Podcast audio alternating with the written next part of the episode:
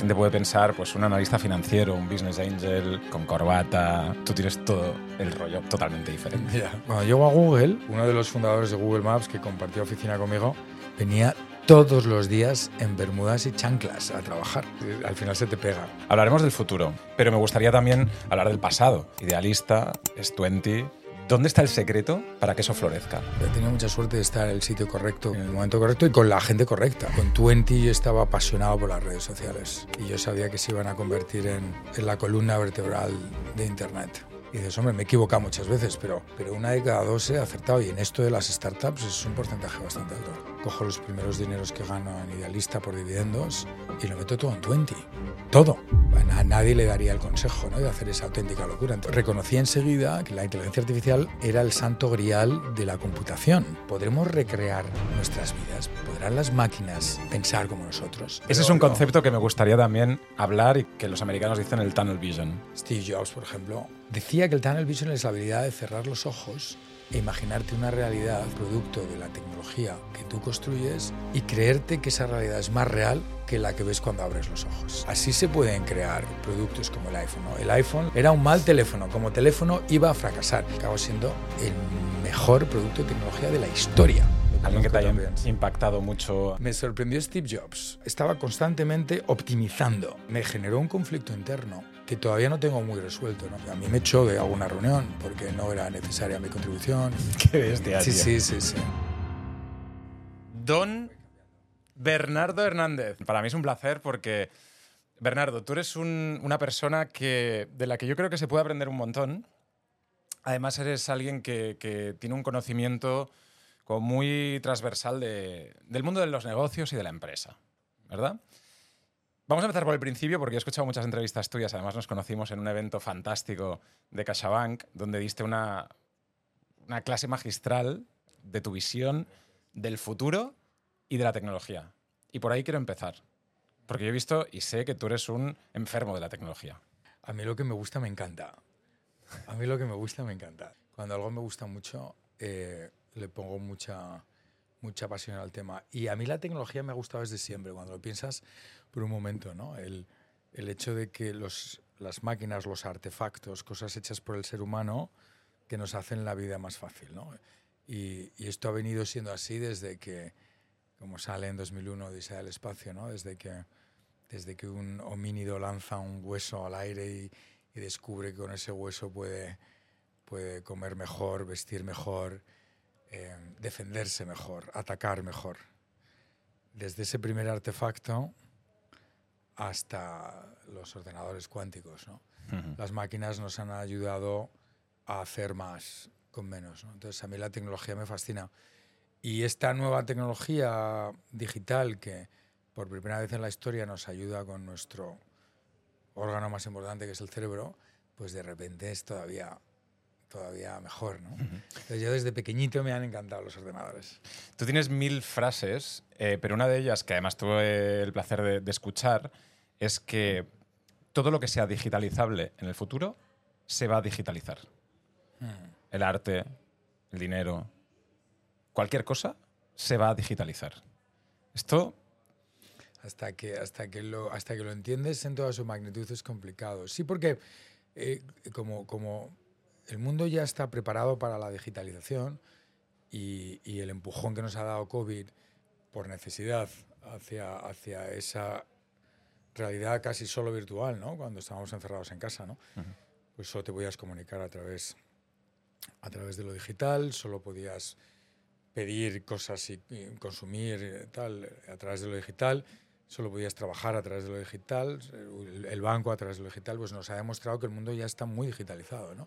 que todo el mundo está conectado, que todas las plataformas, todos los negocios tienen una manera de conectarse a lo digital. Entonces, ya no hay ninguna razón por la que algo que puede ser digital no sea digital. ¿no?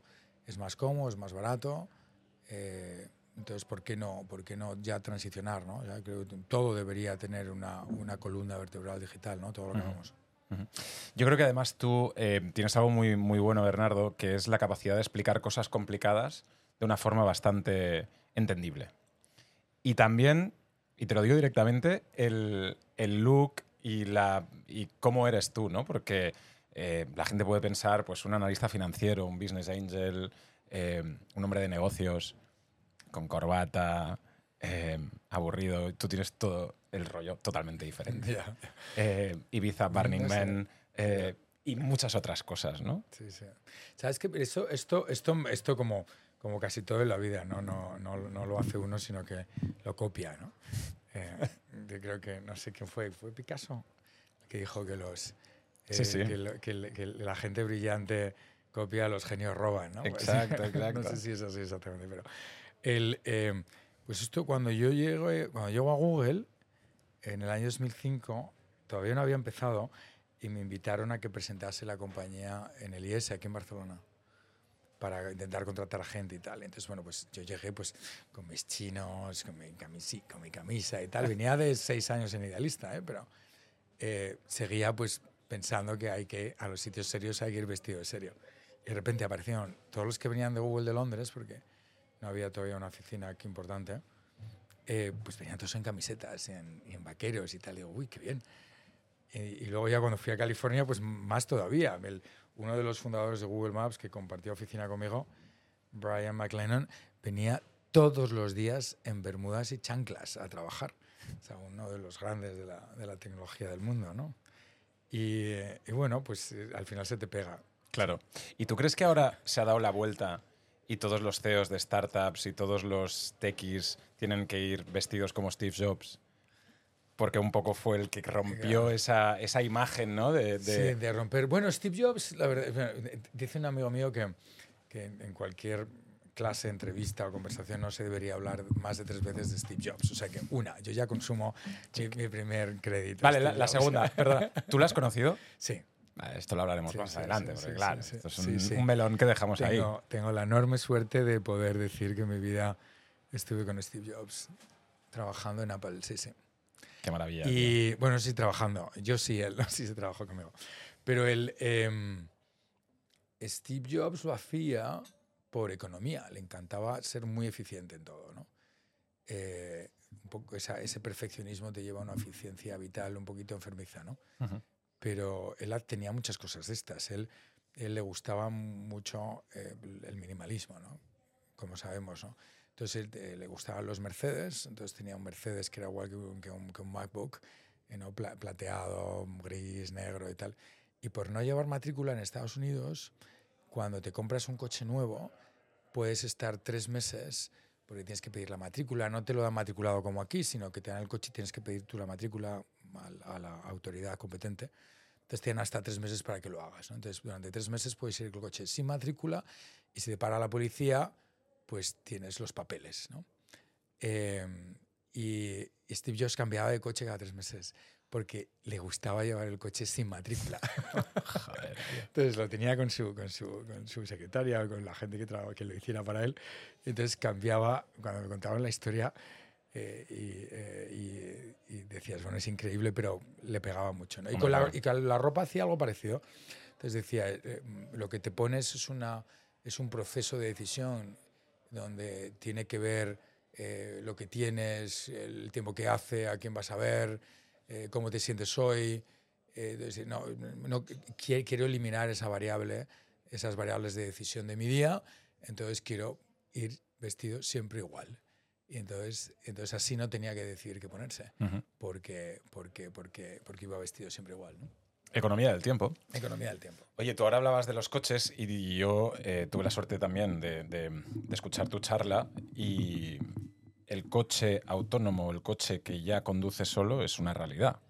Em, la, Sí, vamos a ver, hay, hay, hay cinco niveles de conducción autónoma que se llama, ¿no? Ujú. Entonces, es de la, la más básica del, del, del piloto automático de los primeros coches de hace unos años. Los que vemos ahora casi todos son entre 2 y 3. 3 es la, de, la que te permite estar 20 segundos eh, sin tocar el, el volante, te mantiene dentro del carril, te acelera y te y te decelera en función de lo que de lo que de los coches de los coches que hay eh, reconoce la velocidad de la carretera por la que vas y te ajusta la velocidad al límite de velocidad si tú quieres. Eso es conducción número 3. La número 4 es, es parecida, pa- hasta creo que son, no sé si dos minutos, sin tocar el, volante. Eh, eh, y, con, y, con, más inputs de, del cloud computing para hacerte la conducción mejor. Y la quinta es la, el nivel 5 es donde, donde no es necesario un conductor. Entonces, donde, donde sigue habiendo un volante, pero hay incluso vehículos que no tienen volante, porque la conducción es absolutamente automática y no se necesita nunca la, la, presencia de un humano en el volante y si el coche tiene alguna duda se para y pide ayuda, pero eh, no, hay, no hay necesidad de sentarse al volante. ¿no? Y este nivel 5 eh, no está de, todavía regulado, aquí en Europa eh, yo creo que todavía no está regulado. Eh, hay algunas pruebas, hay nivel 4, eh, ya hay bastantes vehículos con nivel 4, eh, pero el nivel 5 yo creo que aquí en Europa todavía no lo tenemos. En Estados Unidos están varios estados, dos de ellos son California y Arizona, donde ya hay, hay, hay, hay que yo sepa, cuatro compañías haciendo conducción autónoma a nivel 5. Y Waymo es una de ellas, que es un spin-off de Google, que se llamaba Chauffeur al principio, y funciona como Uber, no es una aplicación, te, tienes que, te tienen que dar de alta porque es un programa todavía beta. Entonces, te, igual que pides un Uber, pides un Waymo, entonces te llega a casa y te subes al coche sin nadie y te lleva donde te tiene que llevar. Van muy despacio, se paran a la menor. O sea, de momento es más un, una curiosidad que algo útil, pero vamos, es como los primeros ordenadores o el primer iPhone, ¿no? El camino ya está marcado. Claro.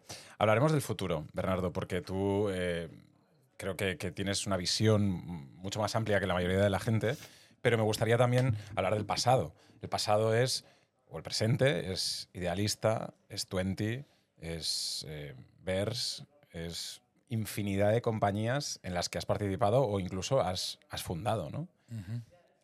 ¿Dónde está el secreto para conseguir que eso, eh, digas, voy a poner mi, mi, esfuerzo, mi dinero y mi semilla ahí para que eso florezca? Sí. Pues mira, yo creo sé que, te lo, lo habrán preguntado sí, millones de sí. veces. No, no, pero esta, pero esta, esta pregunta, esta pregunta de, de, por qué tantas cosas en las que he estado han salido bien. Eh, yo creo que he estado en muchas cosas, entonces, aunque solo sea por probabilidad, pues algunos días han salido bien, pero sí que es cierto que sobre todo al principio... Es como las relaciones, pues, ¿no? Pues, sí, sí mira, por ejemplo, eso no me ha salido bien todavía. O sea, bueno. y, y, he tenido muchas más que startups. Pero... You have to kiss a lot of toads. Ya, eso dicen, a lot of... A lot of frogs sí. uh, to find the prince. Y el. Eh, y, y, entonces el, el, dices, joder, idealista, tú, o sea, la, la, primera empresa que, eh, que, que, que, fundo eh, sale bien, la primera empresa en la que invierto de una manera importante con los primeros dineros que empiezo a ganar de idealista es 20 y sale bien, ¿no? Y el, entonces hay como, hay como, sí, no sé, yo creo que estuve he tenido mucha suerte, he tenido mucha suerte de estar en el sitio correcto, con la, en el momento correcto y con la gente correcta. O sea, yo muchas de estas cosas, eh, eh, salvo verse, eh, no las he hecho solo. O sea, he contado con, con, gente estupenda a mi lado, ¿no? O sea, que también, igual eso, a lo mejor saberme, saber, saber identificar, ¿no? Quién, quién puede tener un, con quién puedo hacer un equipo ganador. Claro, ese es un tema importante, pero también dentro de eso es eh, y todo el mundo lo puede, lo puede pensar, ¿no? En qué inviertes tus esfuerzos, ya sea en, en, en todos los sentidos, ¿no? Eh, pareja, trabajo, cualquier cosa. Tú normalmente te fijas más en, en las personas o en el proyecto. Eh, ¿Qué es lo mm. que más pesa ahí? Muy buena pregunta. Eh, casi siempre ha sido el proyecto. O sea, el, la idea es lo que me tiene que motivar. Y luego el quién es una parte fundamental también, ¿no? Pero con Idealista, pues yo quería hacer algo en Internet en esa primera hora. Me daba casi igual lo que fuera, ¿no? Y, y la hice con Jesús. Eh, nos conocimos en Boston y, y, y, y, miramos varias opciones. O sea, no teníamos ninguna claridad estratégica de hacer algo en real estate, ¿no? Eh, eh, con Twenty yo estaba apasionado por las redes sociales. Uh -huh. Mucha gente lo llamaba páginas de contactos o tal, y, y yo sabía que se iban a convertir en, en, los, en la columna vertebral de Internet en el año 2005 en cuanto las descubrí. Y entonces quería hacer algo en, en redes sociales y, y bueno, pues eh, apareció un grupo que me parece, Twenty se llamaba is Who antes. Eh, y, y era, era, un desastre al principio, como casi todos los principios. ¿no? Eh, pero, o sea, que yo creo que es, es, es lo que he hecho después, fintech, igual con, con Verse, Ujú. logística, con Globo, con Citybox, con Pack, eh, igual he querido estar. Eh, entertainment, cuando, cuando eh, entré en Fever. eh, lo, que, lo que me motiva es la, la idea, ¿no? El, un problema gordo y entonces empiezo a buscar quién está haciendo cosas en ese sector y, y encuentro, encuentro, un- encuentro gente que me gusta y, y tiro para adelante. Pero sí es verdad que miras hacia atrás y dices, hombre, me he equivocado muchas veces, pero, pero una de cada dos he acertado y en esto de las startups es un porcentaje bastante alto. Claro. Y el tema del dinero para ti es algo, evidentemente para todos es importante, pero es algo que, que ha guiado las decisiones importantes de tu vida o no. Lo digo por, porque en muchas ocasiones también te, te arriesgas a perderlo. O a... Sí, he perdido, he perdido mucho dinero, o sea, he ganado dinero, pero he perdido mucho dinero también. ¿eh? Eh, bueno, yo es que el, eh, con el dinero tengo una relación curiosa. Porque, Quiero saberla. Porque, porque me gusta mucho el dinero desde pequeñito, porque creo que es, que es, la, que es, eh, es el idioma fundamental del capitalismo. ¿no? O sea, el dinero es, es, es, es una de las mejores creaciones del ser humano. Eh, porque ha traído muchas cosas. ¿no? Es una herramienta que te permite acumular riqueza, es una herramienta que te permite el, el, mercado, ¿no? el hecho de que yo pueda intercambiar lo que produzco por lo que tú produces, ponerle un precio y ese, ese precio sea estándar y que con eh, este dinero, con esta moneda, podamos tener no un trueque, sino un mercado. ¿no? Uh -huh. eh, y es increíble, o sea, si lo piensas, de verdad, es una de las mejores creaciones de la humanidad, ¿no? Uh -huh. Absolutamente conceptual, eh, fundamentada en la confianza. Totalmente. De, de, cuando piensas, tiene muchísimos elementos muy útiles y, ad, y además eh, muy importantes de los contratos sociales que nos hacen humanos, ¿no? Totalmente. De la y, confianza y, en los del, y del poder, ¿no? Porque un, tienes en tu mano un dólar o un, un bat tailandés sí. y eso ya es como... Y ya es... Y donde vayas está reconocido como... Por eso es que tiene, es una, es, un, es una herramienta muy aséptica donde por una convención muy parecida a la del lenguaje, pues todos asumimos que el dinero tiene un valor y muy identificado a la identidad nacional, tiene muchas cosas. El dinero me parece mm. uno de los grandes inventos de la historia de la humanidad. Entonces desde pequeñito yo estaba fascinado por el dinero. Y de repente, pues yo soy de Salamanca, vengo de una familia media muy normal, uh -huh. eh, muy normal, muy normal, he estudiado con becas toda la vida, y entonces pues... Eh, eh, yo tenía una ambición muy grande precisamente por esto, porque, porque sabía que el dinero te permitía hacer muchas cosas. Entonces yo sabía que para poder hacer todo lo que quería hacer, pues tenía que ganar dinero. Claro. Entonces eh, conseguir ese dinero ha sido un motor muy importante de mi, de mi ambición. Pero, dicho esto, y por eso digo que tengo una relación curiosa con el dinero, luego tampoco soy muy, muy apegado, ¿no? Eh, me gusta vivir, me gusta vivir bien, pero no, no es, no, no tengo, tengo una versión al riesgo bastante alta, ¿no? O sea, pues, yo he puesto, con el primero din dinero que gano en Idealista, ha puesto una cantidad enorme en 20, ¿no? Cuando lo piensas dices, vamos, a nadie le daría el consejo, ¿no? De hacer esa auténtica locura. Antes de comprarme una casa, cojo los primeros dineros que gano en Idealista por dividendos y, y vendiendo un porcentaje de la sociedad pequeño y lo meto todo en 20. Todo tenía una moto y estaba de alquiler en una casa. Y, el, y, y, de repente meto muchísimo dinero, con el que me podría haber comprado una casa increíble, eh, y lo meto en 20. Salió bien, pero podría haber salido mal, ¿no? Pero. Entonces, eh, sí tengo, tengo, o sea que, aunque es algo que, que aprecio y que busco y que utilizo eh, en mi día a día muchísimo, también eh, eh, eh, tengo una aversión a, a, a, asumir riesgos con el dinero, uh -huh. you know, al riesgo bastante bajo. O sea. -huh. Mira, yo tuve la suerte de, de hacer una entrevista a, a Richard Branson mm. en Los Ángeles. Y entonces le, le, dije, Sir, porque él es Sir, él es Sir Richard, le digo, ¿usted qué preferiría? Mañana eh, ser el primer hombre que pisa Marte y ser recordado para toda la vida como el primer hombre que ha pisado Marte y tal, o tener mañana 30 años. Y, y el dijo? tío me miró a los ojos, me cogió así, me dijo, hijo, yo no te conozco. No sé si eh, has matado a alguien, si tienes deudas, si puedes ir a la cárcel, lo que sea, pero yo mañana me cambiaba por ti y te daba todas mis islas y todas mis de esto. Es decir, cualquier cosa... eh, Por el tiempo. Por el tiempo, tío. Warren Buffett lo dice muchas veces también, ¿no? El tiempo es lo único que no puedo comprar. Tiempo, tiempo es lo único que no puedo comprar, ¿no? Y esto, y no solamente el tiempo de voy a comprar, el- voy a comprar años que me están quedando y tal, sino cuando, cuando lo aplicas al día a día, y, y esta gente, sobre todo importante, eh, tienes mucha suerte de que te diera la entrevista, porque Warren Buffett, para empezar, lo primero que hace es, como no puedo comprar el tiempo, eh, pues eh, no lo, No lo lo- me- no lo no lo malgasta. malgasto Claro. eh, en co- cosas que no quiero hacer realmente. Claro. Es, es muy, es muy avaro con el tiempo, es con lo que tiene avaro, ¿no? Cuando conoció a, a Bill Gates, eh, que les presentaron para hacer una cosa muy bonita, que es el programa este por el que los, los billionaires están donando casi toda su fortuna, ¿no? Eh, con el compromiso de donarla antes de, antes de, de morirse, que me parece estupendo. Eh, y intentaron quedar para hablar del tema, y Warren Buffett podía quedar al día siguiente, y Bill Gates pues no podía quedar hasta el mes siguiente. Y de repente, cuando quedaron por primera vez, esto lo cuenta mucho Bill Gates, eh, le pidió a Warren Buffett que le enseñase su agenda, ¿no? Y Warren Buffett le enseñó la suya.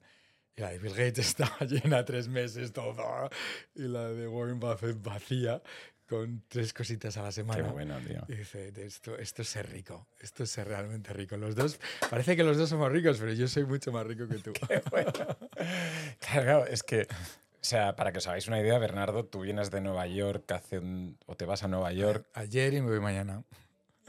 O sea, ¿cómo es tu vida? Porque hemos hablado un poco de negocios, me gustaría también conocerte como persona. Eh, ¿Cómo es tu día? Pues mira, este mes es una locura. Este mes es una locura y lo que antes solía hacer, solía hacer pues más de seguido y quedarme en Estados Unidos durante tres o cuatro semanas, pues viendo a gente, haciendo reuniones, trabajando. Ahora tengo dos niñas, una de siete años y otra de dos, que a las que me gusta ver todo lo que puedo. Entonces eh, sacrifico. Por ahora, pues suelo dormir bien en los aviones, y aunque llego cansado, pero entonces estoy yendo y volviendo mucho para estar con mis niñas que están, a- que están aquí, Ujú. están en España. Entonces, eh, pues me gusta mucho lo que hago, me gusta mucho trabajar, eh, estoy explorando un montón de cosas nuevas, eh, pero ¿Cómo al mismo cuáles? tiempo, pues un, Porque también es un ya buen, es un buen apunte, ¿sabes? Que hayas invertido en siete compañías y han ido todas de la hostia. Cuando las tenga Dinos ya- una, tío, yo qué sé. Cuando las tenga más A la gente que se haya quedado hasta el minuto 21. Cuando las tenga más pensadas te los diré. Yo creo, mira, te, te diré que ya no me motivan las apps, me motivan las webs, los marketplaces, las fintechs, to- to- todo, lo que he hecho ya no me motiva. ¿Inteligencia artificial? Eh, Estoy haciendo algo de inteligencia artificial. Yo creo que, yo creo que es increíblemente revolucionario eh, lo que está viniendo. Si quieres, hablamos un poquito de esto. Sí, ¿no? sí, sí, porque además Yo tú estás muy metido en ello y sabes sí mucho. me fascina, de- desde siempre Desde siempre. Yo cuando, cuando soy director general de Flickr, que es una red social de fotografías, cuando Marisa Meyer va a Yahoo, y eh, convenzo a Marisa de comprar, compramos tres compañías, de- las primeras compañías de, de AI, de, de- de Computer Vision, que se llamaba el Machine Learning de, de imágenes, se llama, y, y las integramos. En Flickr hicimos la primera clasificación automática de miles de millones de fotografías que se ha hecho en la historia a ese volumen, ¿no? Eh, antes de que lo hiciera Google o, o cualquier otro. ¿no? Estoy- me fascina este tema desde siempre, porque desde que, desde que con esta mentalidad de ingeniero frustrado que yo tengo, eh, yo reconocí enseguida que la, que el- que la inteligencia artificial era el santo grial de la computación. O sea, intento ir un poquito hacia atrás. Las- los ordenadores son unas máquinas maravillosas.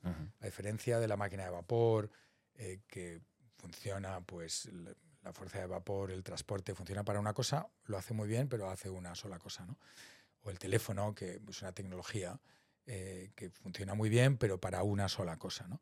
Los ordenadores resulta que son unas máquinas que se llaman de, uso múltiple, multipurpose machines, donde en función del programa que le pongas, te puede hacer una, una hoja de cálculo, te puede, te puede hacer un procesador de texto, eh, te puede hacer una red social. Pero, y, y es la misma máquina en función de el software que le metas. Entonces, esto es algo absolutamente revolucionario en la historia del hombre, donde aparece por primera vez una máquina que vale para muchas cosas en función de lo que, Ujú. de lo que el programa que le pongas. Correcto. El problema que tenían estos, estas, estas reglas, estos softwares, es que tenían que estar muy bien definidos. Tenía la hoja de cálculo, tenía que estar el programa muy bien hecho, porque si no el programa petaba. ¿No? Cuando te equivocabas en algo, el programa peta. Vale. Entonces tenía que estar muy bien. Tenía, las órdenes tenían que estar muy bien eh, Definidas, sí. definidas, las instrucciones muy bien definidas. Entonces, cuando los en- ordenadores empezaron a hacer un montón de cosas, dijeron, bueno, y, y- y- y cuando las máquinas hagan un montón de cosas, pues el Windows, el sistema operativo, que tiene un montón de aplicaciones que exactamente tal, ¿podremos recrear nuestras vidas? ¿Podrán las máquinas eh, pensar como nosotros?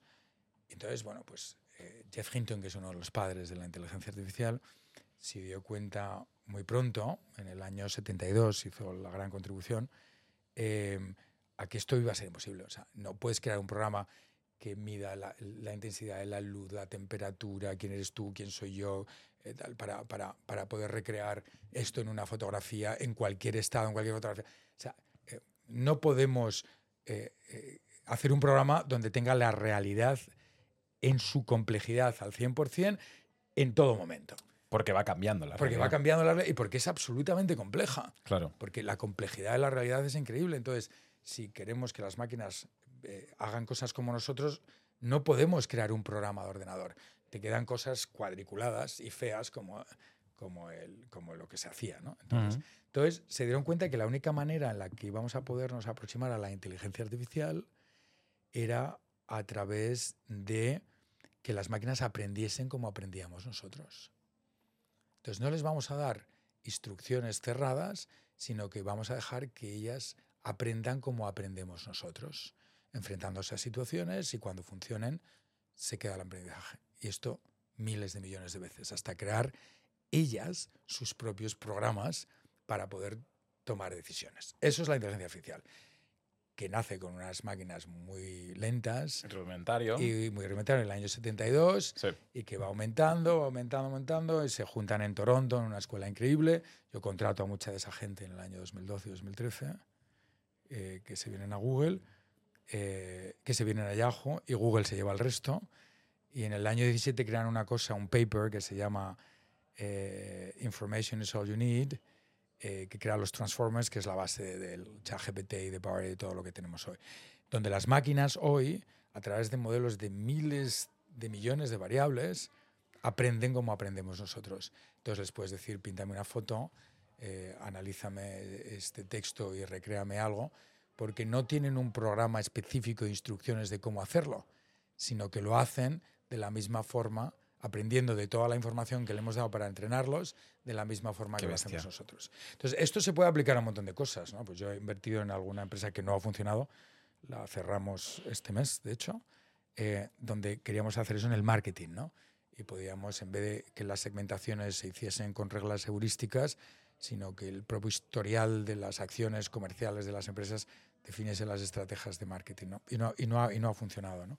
Em, pero yo creo que vamos a ver muchas cosas de estas, mucha prueba y error en la inteligencia artificial.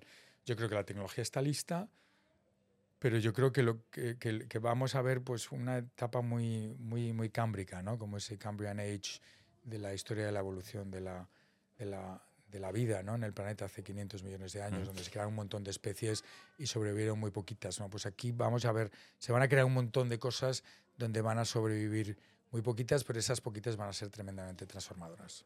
¿Y positivas, Bernardo? Porque Sí, hombre, sí, sí, sí, sí. Hay que, hay que desmontar.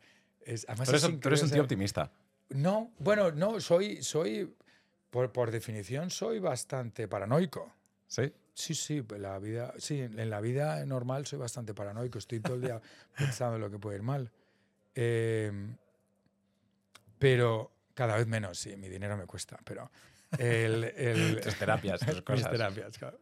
Dinero me cuesta, pero el, el eh, pero no, es que en esto, es que en esto, es, eh, el- la, la- la historia de la humanidad nos ha enseñado que, bueno, con tus baches y sus altos y los bajos, pero generalmente, generalmente sale bien, generalmente sale Sí. bien, ¿no? Y esta gente, me preguntaban el otro día, ¿no? En una cosa en Portugal y tal, ¿no? Y "Ah, es que las máquinas lo saben todo y tal. Digo, pues, pues, si llevamos así, tú, cuando entras en el aeropuerto, eh, te miran las maletas de arriba abajo y lo haces en- encantada en este caso.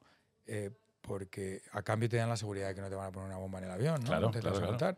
O le llevas diciendo a Visa dónde vas y lo que te gastas eh, y dónde Ujú. durante mm, 50 años eh, que llevamos utilizando las tarjetas de crédito. ¿no? Claro.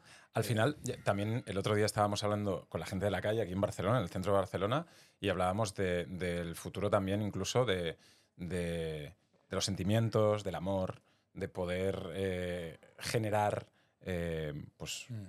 una inteligencia artificial que realmente sepa cómo eres tú, las cosas perfectas que te gustan a ti, Sí, que te, que te- sí, sí, y pero- acostarte con un robot, Bernardo. Sí, sí, pero vamos, pues de la misma forma que. Pero vamos, es que no hay nada de extraño en todo esto. ¿no? ¿Cómo se llaman los. los ¿Cómo se llama el Satisfyer este, ¿no? Claro. que está tan de moda? Bueno, pues eso hace.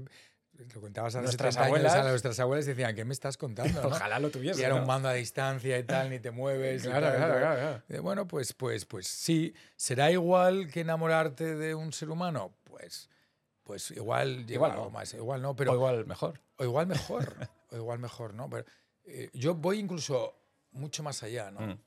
Esto lo hablaba con Juan Luis Arzuaga, que es una de las personas que más admiro eh, en el mundo, ¿eh? no solo en nuestro país, ¿no? Y, y en una conversación parecida, él tiene un podcast muy chulo en Radio Nacional, y en una conversación parecida, con él fui un poquito más allá, que ni yo no lo había pensado nunca, ¿no? Él, eh, y, y pensé en la analogía de las mitocondrias. Como sabes, la mitocondria Mm. es una parte de la célula Ujú. eh, eh, que en su día fue un órgano independiente, eh, que fue un, un organismo independiente y que eh, pasó a tener una función dentro de la célula y, hasta- y de ser un organismo independiente a formar parte de, un, de una unidad eh, fundamental de vida, mucho más útil e importante, que es la de la célula, creando una función para la célula. ¿Quién sabe si como especie no somos las mitocondrias Joder. de algo más, más evolucionado ¿no? y más potente? Bueno, pues si eso es así, será porque es mejor. De Oye. Hablemos del health, healthcare, de, de la eterna juventud, de todo este tipo de empresas también y, y proyectos. No sé si tú también estás metido en alguno, te interesa, no te interesa- no, no, no, eh, mi- de lo que estoy mirando no va, mi pasión no va por ahí. No te lo voy a conseguir sacar, ¿no? No, no. pues, bueno, pues, quiero decir, healthcare no es uno de ellos. Hay mucha gente, tengo grandes amigos, ¿no? Eh, Iñaki Berenguer, que es muy buen amigo, pues tiene- ha levantado un fondo donde solo está mirando temas de estos de life extension, ¿no? Y cómo podemos utilizar la tecnología para vivir más y vivir mejor, ¿no? Eh, mi amiga Clara Pombo, eh, conozco inversores aquí en España que están dedicados a esto. Yo no por ahí, me interesan mucho los temas del planeta, del, ah, del climate, ah, climate tech, eh, mucho temas de, de- de computación cuántica, algoritmos, eh, semiconductores, temas de hardware, que yo creo que, que, que- que estamos en una nueva frontera de un montón de cosas, donde a la ley de Moore pues, a lo mejor le quedan 5 o 10 años, pero ya estamos llegando a los niveles atómicos y cuando llegas al nivel atómico lo siguiente ya es el nivel cuántico y entonces ya se ha acabado la ley de Moore. ¿no? Em, eh, entonces yo creo que ahí tenemos alguna cosa más eh, y temas de inteligencia artificial. Entonces son un poco las cosas que en temas, en líneas generales, Ujú, lo que me motiva, ¿no? ujú. Y, eh, y, es, y es esto, yo es que no le puedo dedicar tiempo a algo que no me motiva. Claro. Si no vibro, no le puedo dedicar tiempo. Um, lo puedo fingir Ese es un, un, tiempo. ese es un no. concepto que me gustaría también hablar y que escuché en una entrevista tuya, eh, que los americanos dicen el tunnel vision. El, Mm. El- el- eh, esto esto yo, yo el- a la gente que más admiro, con la que he trabajado, es una de las grandes cualidades que tiene, ¿no? Estabilidad. Steve Jobs, por ejemplo, la segunda vez que hablo Steve Jobs, ya solo me queda un comodín. Solo te queda un comodín, Solo me amigo. queda un comodín. Lo, lo hacía mejor que nadie, ¿no? Él, él tenía esta capacidad de, de eliminar el ruido y de ver, de ver qué se podían hacer con los ordenadores personales. Por ejemplo, te voy a poner un tunnel visual que él, que él tuvo, pero tuvo el del iPod, tuvo el del iPhone, eh, tenía el de la tele, tenía el del coche, tenía el de las gafas. eh, y, y bueno, veremos a ver qué es lo que pasa de todo esto, pero yo le escuché eh, a él y a su equipo, ¿no? Tener, cuando todavía estaban trabajando en, en, otros Tunnel Visions, ¿no? De poder... Y había uno de los cofundadores de Google Maps también, MTJ, Michael T. Jones, que ha muerto hace un par de años, un tío guay. Eh, decía que el tunnel vision es la habilidad de cerrar los ojos e imaginarte una realidad producto de la tecnología que tú construyes y creerte que esa realidad es más real que la que ves cuando abres los ojos. ¿no? Y, y es, y realmente cuando tienes esa habilidad de imaginarte una realidad y sentirla como más real que la realidad que tocas, pues es, es realmente una virtud. Es realmente una virtud, ¿no? Así se pueden crear eh, productos como el iPhone, ¿no? El iPhone, lo comentaba ayer, tenía un approval rate en los, en los marketing studies que se hicieron del 47%, creo. O sea, O sea, la gente no lo- suspendía. Era un Gente mal teléfono. Exacto. ¿No? Quería botones, quería que se abriese, que se cerrase y que se abriese. Claro. Era un mal teléfono. Como teléfono iba a fracasar. No tenía teclado, la BlackBerry era maravillosa para escribir, o sea, ni como sistema de email, ni como teléfono. O sea, eh, las puntuaciones eran bajísimas. Acabó siendo el mejor producto de tecnología de la historia. En cuanto a margen, eh, eh, dirección de cambio, todos los teléfonos ahora son igual que el iPhone y es la, la- la- el contribu- si, si miras en, en margin contribution, en la contribución del, del, del, del- profit margin de, de, de Apple, el iPhone es, es la mayor contribución, ¿no? Eh, pues, o sea, mira lo que, o sea, hay, hay que, hay, que, hay que tener un channel vision muy bien definido, dicho de otra manera, muy cuadrados para poder llegar a todos tus equipos, ¿no? Y a, y a tu, y a tu consejo de administración y decir, voy a invertir, o como lo que acaban de hacer con las gafas. Claro. Se han gastado en las gafas que saldrán ahora en enero, que ya han presentado, se han gastado 40 mil millones de dólares. El mismo dinero que se gastó el gobierno de los Estados Unidos en su conjunto, actualizado a los dólares de hoy, del proyecto Manhattan, de la construcción de la bomba atómica. O sea, ha contestado lo mismo a dólares de hoy. Hacer las gafas de Apple que la bomba atómica. Entonces, eh, en cuanto a magnitud de, de proyectos, ¿no? son apuestas extraordinariamente grandes, ¿no? Extraordinariamente grandes. Pero ¿cómo puedes, Bernardo, y tú has estado en cosas así, soportar esa presión de saber que tú vas hacia ahí, pero te puede salir mal? Sí, pero O sea, ¿cómo aguantas eso? pues es, es- eh, los líderes Pero tú lo has, teni- lo has vivido también en tu vida. Sí, lo he vivido también en mi vida. Sí, sí, claro, con decisiones personales y decisiones de negocio, lo que te acabo de decir. ¿Cómo Idealista, aguantas 20, eh, aga- cualquier cosa. cómo- cómo aguantas la presión de que en cuanto tienes algo de dinero que te puedes comprar un casoplón en el Retiro de Madrid Ujú. y lo metes en una red social que la, la gente lo Con cuatro americanos que a lo mejor están locos. de 23 años. eh, tal, que una página, gente que decía que era de contactos, ¿no? Bueno, pues hay, hay que estar un poco loco, hay que tener un channel vision. Yo estaba convencido de que se iban a convertir en la columna vertebral y me recuerdo una reunión con Antonio González Barros, que, era, que es amigo y el fundador de Infojobs y, Ujú. y tal, y recuerdo en Madrid una comida diciendo, van a ser, en el año 2005, van a ser la columna vertebral de la Internet que viene. Y no me equivoqué, pero, pero tienes que tener el bueno, Bernardo, convencimiento de decir, y luego, y que la empresa te salga bien, porque Javier Oliván, muy buen amigo al que quiero mucho y número dos de Facebook a nivel global, una eminencia, eh, ese sí que ha sido la persona que más alto ha llegado en Silicon Valley, en, en Estados Unidos, eh, invirtió en la otra red social que había en España y salió mal. Y como salió mal, le contrataron en Facebook. Entonces le ha ido muy bien luego. O sea, que luego la vida nunca se sabe, pero él me podía haber salido mal perfectamente la inversión de Twenty, ¿no? Eh, y salió bien. Y, ¿no? y ahí es donde, donde, donde tuve mucha suerte, ¿no? Pero, pero, pero ese tunnel vision es, es que es una cualidad muy importante de un, de un, de un líder. O sea, Y se trabaja, se puede, se puede. pues vamos a ver, yo creo que ser- todo el mundo puede ser líder, todo el mundo puede ser emprendedor. Lo que hay que es querer realmente, tener esa disposición al riesgo, ¿no? El- pues, había mucha gente que sabía que la Tierra era redonda eh, a final del siglo XV. Mucha gente. Se sabe desde los egipcios y los griegos que la Tierra era redonda. La gente que, que estudiaba. Pero nadie tuvo el, el liderazgo, el, el tunnel vision, la capacidad de tunnel vision de decir, voy a navegar durante tres meses sin nada alrededor hasta llegar al otro lado. Entonces, sí, sí, es- claro. hay que tener las habilidades, las capacidades. Eso es el liderazgo. Eso realmente es el liderazgo y hay que, que ojalá lo tuviéramos un poquito más en otros temas, como en la política o en, Exacto, exacto. o en- o en grandes empresas. ¿eh? Esto le pasa al IBEX 35, a muchas empresas del IBEX 35. Oye, eh, hay muchos jugadores de la NBA que aún piensan que la Tierra es plana también. Háblame de América. Tú has estado viviendo en sitios fantásticos, maravillosos, donde sucede todo en el ajo máximo. San Francisco, Boston, Nueva York, Los Ángeles. ¿Cómo ves América en frente a España como sociedad, como todo lo que está sucediendo? Incluso hemos hablado también en el canal de, de la crisis del fentanilo que está eh, arrollando, ¿no? arrasando Filadelfia, por ejemplo. ¿Cómo es tú Sí, esa o- sociedad? O, San Francisco. Bueno, pues mira, yo es que me- yo, me, yo me siento muy americano. Yo, yo, yo no, no, no vas a encontrar en mí un crítico. Para mí, para mí es la Roma del siglo XXI, ¿no? Y esto le dije cuando, cuando me fui a estudiar allí con 23 años, acabé la carrera aquí en España, me pedí un crédito y me fui a, a que me admitieran. No, te- no me habían ni siquiera admitido en, un- en una universidad americana para hacer un máster.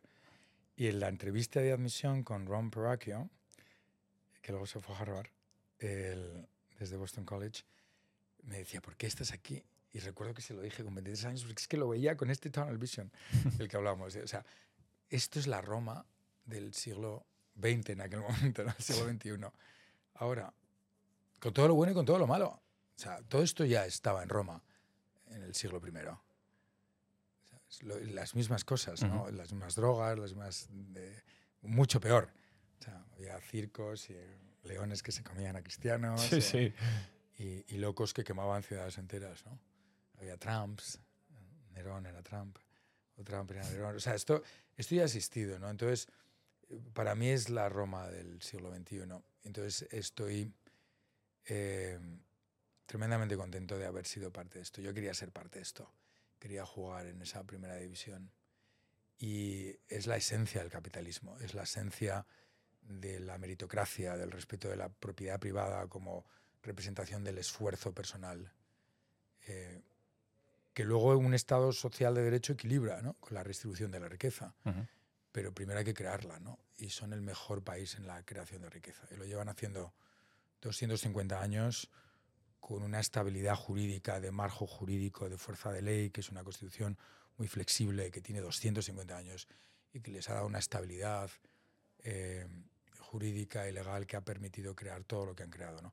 con todos sus errores. Ujú. La crisis del 29, las- los derechos civiles, eh, Sociales. sociales, la falta de prestaciones eh, sociales derivadas de un mal entendimiento de la redistribución de la riqueza, muy enfocado en infraestructuras y en defensa y no tanto en, en healthcare, por ejemplo. Eh, pero es una sociedad que ha aprendido a, a convivir con sus diferencias, con sus altibajos, donde, bueno, pues ahora tenemos el foco en la población eh, negra y latina, ¿no? Eh, con diferencias étnicas, pero integraron a los irlandeses hace. ujú. 100 En algún momento tú te, judíos, tú ¿no? te, te notaste como, o, te, o viviste en algún momento por ser español ahí. eh, El- vamos a ver, bueno, una yo llegué, discriminación, un... yo llegué sin aprender, o sea, hablaba el inglés macarrónico que nos enseñan aquí en Sí, España, sí. ¿no? ¿Sabes? El My Taylor is Rich, ¿no? Y, el- y cuando llegué allí, pues eh, sí, alguna vez yo eh, eh, me pedí un crédito, pero aún así no tenía suficiente, entonces trabajé de camarero durante, durante un par de años ¿En qué ciudad? En En Boston. Boston, en Boston, en Newbury Street. Em, eh, y, y bueno, y trabajando de camarero, pues, pues me han dicho cosas, ¿no? Eh, de discriminación y de, de- bueno, pues, pero... eh, Incluso de clase, ¿no? Entiendo. De, Incluso tú eres un clase. camarero, yo soy un. bueno, es- España es mucho más clasista ¿Sí? que Estados Unidos. Somos mucho más clasistas. Lo que pasa es que pertenecemos a la clase buena, pero, pero en España somos tremendamente clasistas. O sea, tú vete aquí, vente aquí siendo latinoamericano E intenta, intenta, o sea, yo me- o sea, es mucho más eh, permeable la sociedad americana que la sociedad española. Mucho más. ¿Tú eres americano también? Yo tengo tarjeta de residente americano, pero no tengo pasaporte. Mis hijas son americanas las dos. Eh, pero la sociedad americana o sea, tiene, tiene muchas diferencias, pero luego es mucho más probable. O sea, casi todos los grandes emprendedores de, de estas grandes tecnológicas que utilizamos todos los días, el Mo- Musk, eh, Google, eh, el mismo Steve Jobs, ¿no? hijo adoptado de unos inmigrantes. Son primera o segunda generación de inmigrantes. Vete a buscar eso aquí donde Tolibes 35 son eh, grandes de España casi todos, ¿sabes? Es como eh, el, el, con apellidos y generaciones, ¿no? Y yo he vivido las dos porque estudié en ICADE y, y mis amigos, incluso de, de, de to- de toda mi vida, ¿no? Son, son parte de esto. Pero, pero a mí me ha costado mucho apellidarme Hernández González y entrar en todo esto, ¿no? Y soy blanco y, católico y castellano y con unos valores muy tradicionales, ¿no? Eh, de esta misma cultura. Y ahora sí, era el único en mi clase que se apellidaba Hernández González. y, era como, y, que estudió con beca. Entonces, eh, y, he vivido, he vivido es- esas, esas, esos señalamientos, los he vivido más aquí en España que en Estados Unidos. Esos los he vivido. Y, y entonces hay que hacer un poquito de autocrítica, que es muy fácil hablar de los Estados Unidos. ¿eh? Sin embargo, pues allí he tenido una carrera y he tenido, y he tenido unas oportunidades en- eh, dentro de Google, ¿no? Incluso, ¿no? Eh, que me han hablado muy bien de Estados Unidos. Ujú. Estados Unidos, si trabajas duro, añades valor, respetas las reglas, juegas según las reglas, tienes un camino mucho más engrasado. Jueguen, ¿no? Jueguen. Jueguen que aquí. Con todos sus desequilibrios. Ya. Luego, pues sí duele ver todo aquello, ¿no? Y ver, pues que, pues que no hay, que a los enfermos mentales desde hace 50 años no los cuida nadie y los abandona a su suerte, ¿no? A las calles y a la caridad, ¿no? Y tiene reformas pendientes eh, muy importantes, ¿no? Ujú. Y, y eso, eso, eso, pues, en cuanto a valores, eh, pues eso también es, también es, también es difícil, ¿no? También es difícil, ¿no? Es, es curioso lo que dices, porque yo tengo esta ambivalencia, de este, tengo 52 años y he vivido casi la mitad de mi vida en un sitio y la mitad en otro, y, y mis hijas tengo que elegir dónde, qué quiero que sean, ¿no? Si fundamentalmente españolas con exposición a Estados Unidos o fundamentalmente americanas con exposición a su red. Y he decidido, por eso me volví en el año 2015, he decidido que sean fundamentalmente españolas con exposición a Estados Unidos, pues por mi familia y por, y por todo esto, ¿no? Pero, pero, pero aprecio mucho la cultura americana. Bernardo, ¿quién sería la persona más famosa que tendrías en tu teléfono móvil? O más importante, con más poder. Bueno, no sé, es que eso de poder, ¿qué es poder? No sé. Joder, yo qué sé. Poder, a ver, Top me- 10 del IBEX 35. Eh, pero- ¿Tienes ya, ya, alguno, pero no? Es que eso, te, te voy a contestar algo que es totalmente tal vez, pues resulta que es Dime Madonna y flipo. O Kylie Minogue, flipo. no, pues no, Usman este, el superviviente de, de Ghana, por ejemplo. Para mí es el que más poder tiene de Grande. todos, el teléfono. No, yo te diría Annie Leibovitz, la fotógrafa. Mm. La fotógrafa. Si tengo que coger a alguien famoso de mi teléfono, me quedaría con Annie Leibovitz. Ujú. tengo, tengo grandes chefs, tengo políticos importantes de aquí de fuera, pero me quedaría con Annie, con, con Annie Leibovitz. Presidentes de bancos. Presidentes gente. de bancos, algún presidente de bancos, sí. Al- al- su- te- sí. Y te Tengo mucha con- gente que, que, admi- que- gente muy importante, a algunos les admiro muchísimo, a otros menos, pero tengo, tengo a gente, tengo a gente que, que aquí en España y en Estados Unidos. Aquí en España hay gente, hay gente muy importante, extraordinariamente potente. ¿eh? Aquí, somos capaces de eliminar, igual que en Estados Unidos, ¿eh? Eh, pero aquí, aquí en España hay gente de un calibre es- espectacular. ¿eh? Y alguien que te, que te impactara. Yo te dije, antes hablábamos de, de Richard Branson, a mí me impactó mucho él y cómo hablaba y todo. Alguien que te haya también, sí. impactado mucho a- a- Pues mira, voy a utilizar mi tercer comodín. ¿Puedo utilizar mi tercer comodín? Y ya no más. ya no más, no podemos. Mm, ya está. Pues mira, me, me sorprendió Steve Jobs. Me sorprendió Steve Jobs. Me sorprendió Steve Jobs. Eh, eh, y lo voy a coger. Conozco, eh, conozco a Donald Trump, he comido con Donald Trump. Una- eh, éramos tres, la con Tim Segar, que lo acabo de ver este fin de semana, que es muy amigo de él. Y recordábamos este, este lunch. Tengo- tengo- le enseñaba además la foto, la tengo a mano. Y en el año, en el año 14, el 2014, está, además hablamos de las elecciones y se presentaba. Qué, y no se fes- qué presentaba. bestia. Pero elijo a Steve Jobs frente a Donald Trump y luego si quieres hablamos un poquito de Donald Trump. Sí, sí, por favor, por favor. Pero el...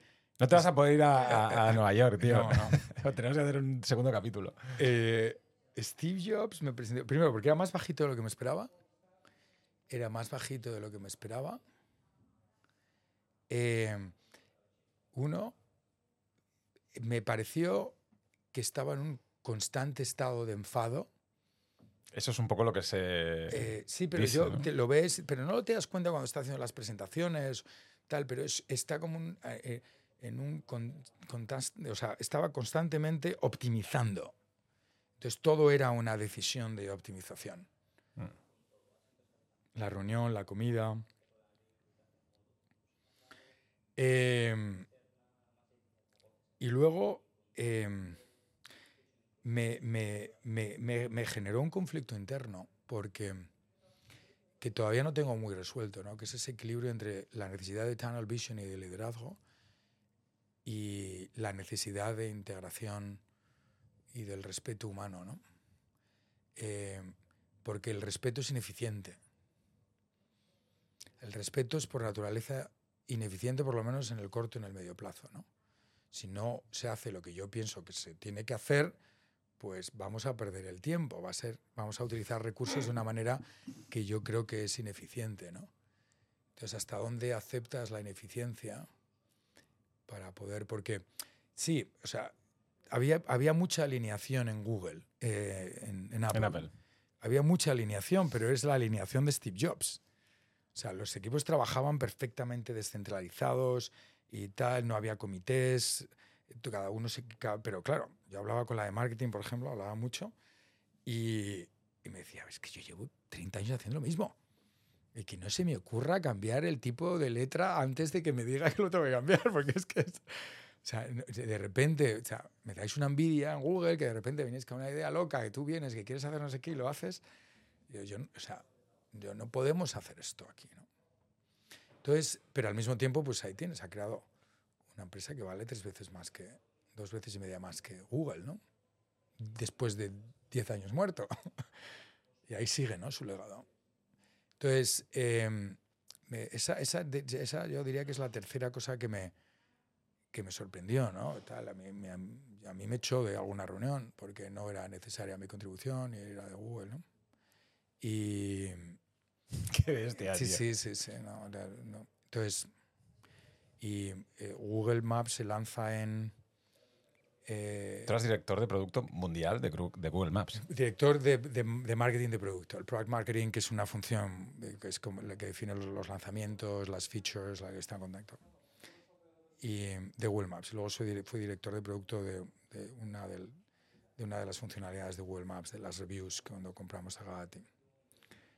Y, y, y cuando Steve Jobs, porque en el primer iPhone se lanza con los mapas de Google, no con los mapas de Apple. Apple, eso se hace porque es una historia muy larga, ¿no?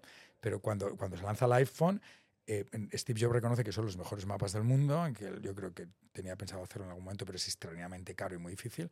Entonces, los mapas de Google van a ser los mapas del iPhone. Y entonces no cogió la aplicación no, dijo, no, quiero acceso a los servidores de Google, quiero que mis ingenieros accedan a la información de Google y eso yo lo meto, quiero, nos cambió hasta el logo. O sea, no me gusta el logo, entonces no podía ser el logo de colores, tenía que ser el logo transparente y tal, porque tenía que ser. Entonces, por primera vez el, Google, el logo de Google fue transparente. y tal, Qué bueno, tío. hizo los, los Google Maps para él. O sea, era, entonces, eh, tenía, tenía una obsesión de que tenía que ser. Eso es tremendamente eficiente, porque, bueno, pues, pues sí, hizo la mejor versión de Google Maps en móvil en ese momento. La, la mejor versión de Google Maps en ese momento la hizo él, la hizo su equipo, él y su equipo, ¿no? Mm. Entonces, eh, pero, eh, claro, pero eso es a un coste de diversidad, ¿no? A un Y de salud. Y de, y de- y de- Para sí, él. Sí, porque tienes que estar constantemente. Sí, en- Apagando fuegos de. O sea, no, no, eh, él creó una organización increíblemente eficiente para eso.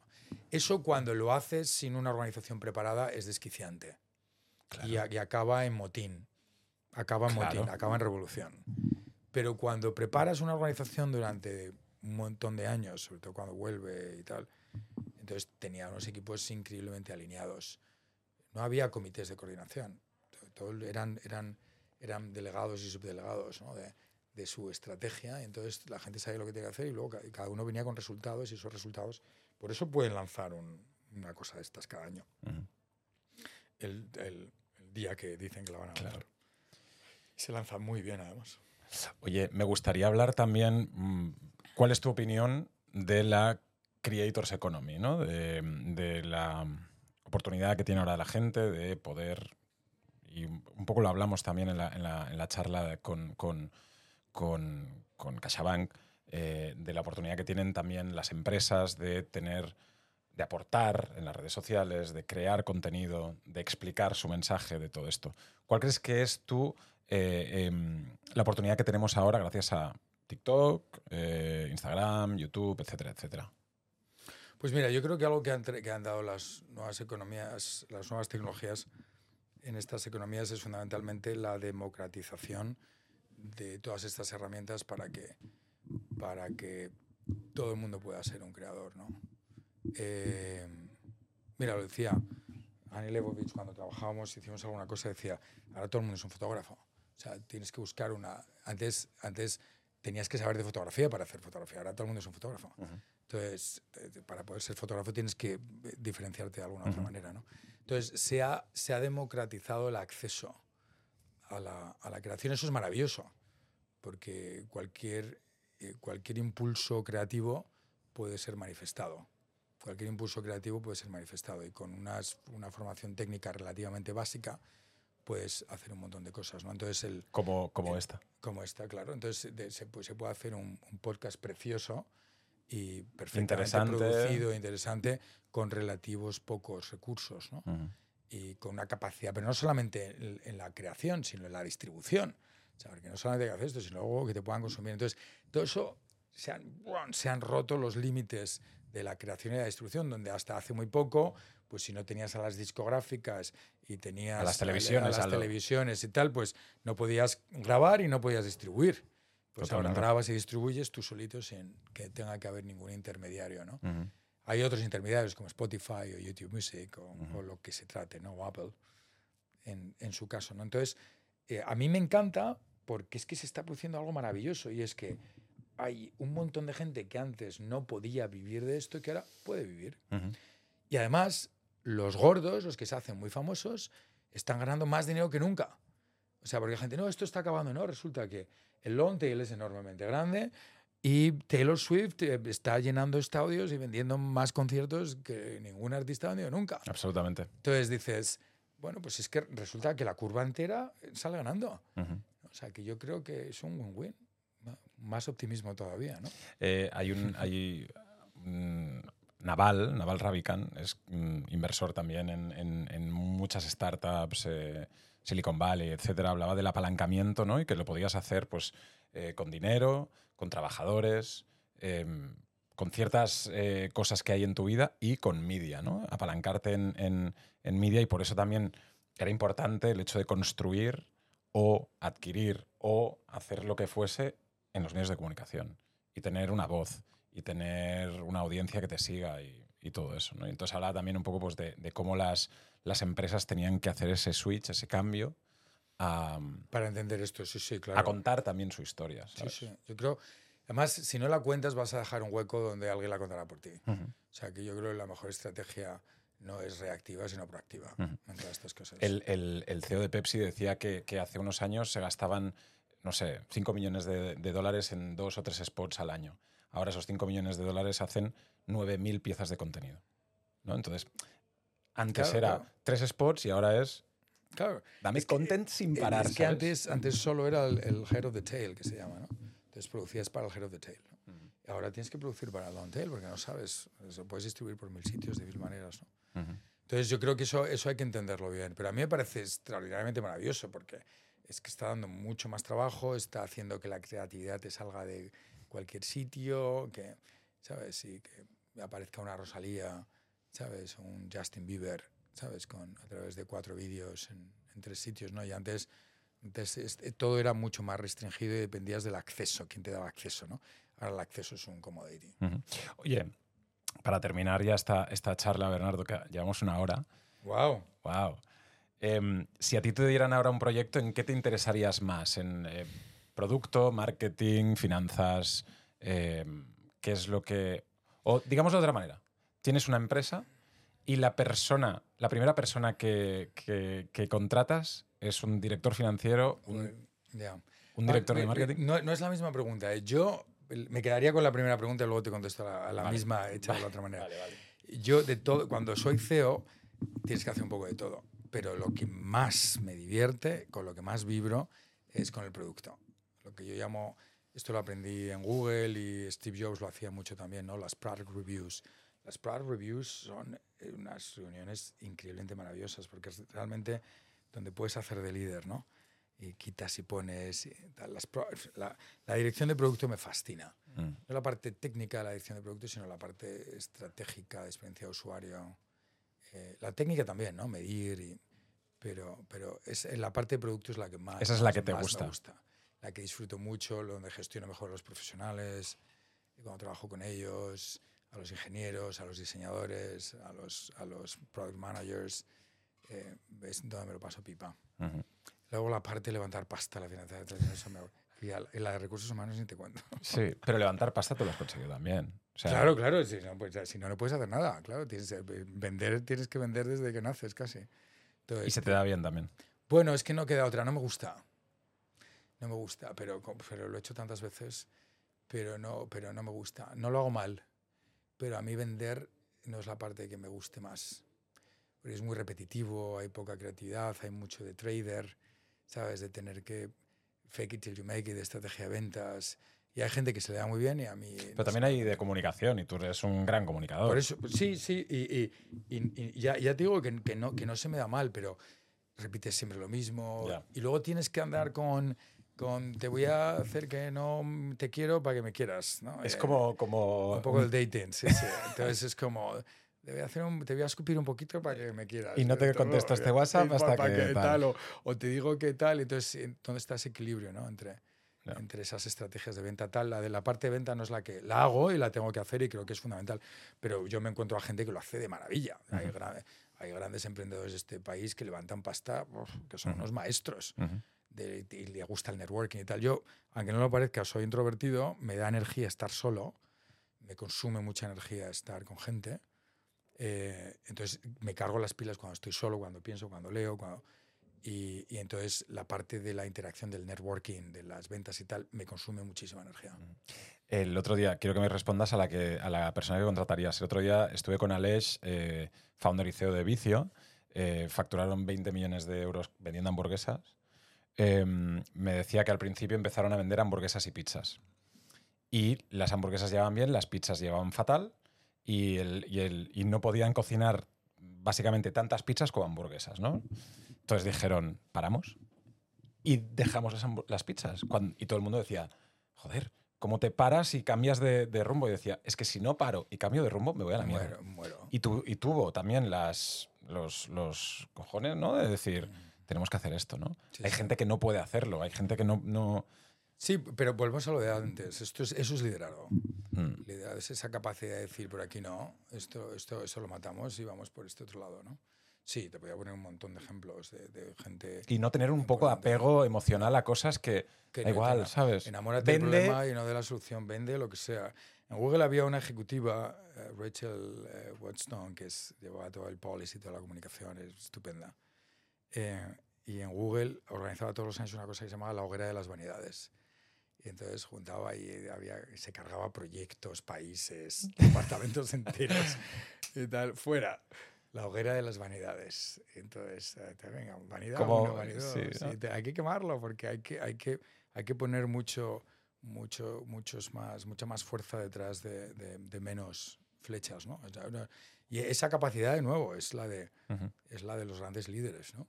Apple es la mayor empresa de la historia con una cotización bursátil de 2.4 trillones de dólares con siete líneas de producto. Siete líneas de producto. Sony tiene 350. ujú. ¿A quién ficharías el primero? Un director financiero. Director financiero y legal. O sea, necesitas las cuentas claras y, y- y la, y los El chocolate bien espeso. hechos. Sí, sí, total. Y los papeles bien hechos. Vamos, o sea, para mí, yo que además soy de leerme poco los papeles, y mira que tengo un, eh, soy analista financiero y me gustan que, me cuadren los números y tal, pero, pero soy, eh, soy más de, de- de- de construir y de hacer y de testear. Entonces, tener a mi lado a un buen financiero, a un buen abogado, eh, me ayuda, a mí me complementa muchísimo. Ujú. Bernardo, eh, podríamos estar horas hablando, porque eres un tipo súper interesante, tienes una historia increíble. Em, pero bueno, yo recuerdo la, la- la primera vez que nos conocimos que te dije, eh, esto no es como la resistencia, que hay dos preguntas y tú probablemente ni ves la resistencia porque estás por ahí. Y yo te dije, eh, ¿cuánto dinero tienes y cuántas veces has follado este último mes? Y tú me dijiste, Uri, mucho de las dos. eso me encantó. Sigue siendo verdad. Bernardo Hernández, gracias por estar aquí. A vosotros, Un un placer. placer. Gracias.